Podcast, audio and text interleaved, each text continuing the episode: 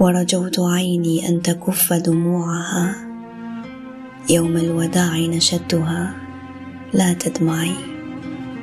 أغمضتها كي لا تفيض فأمطرت. أيقنت أني لست أملك مدمعي.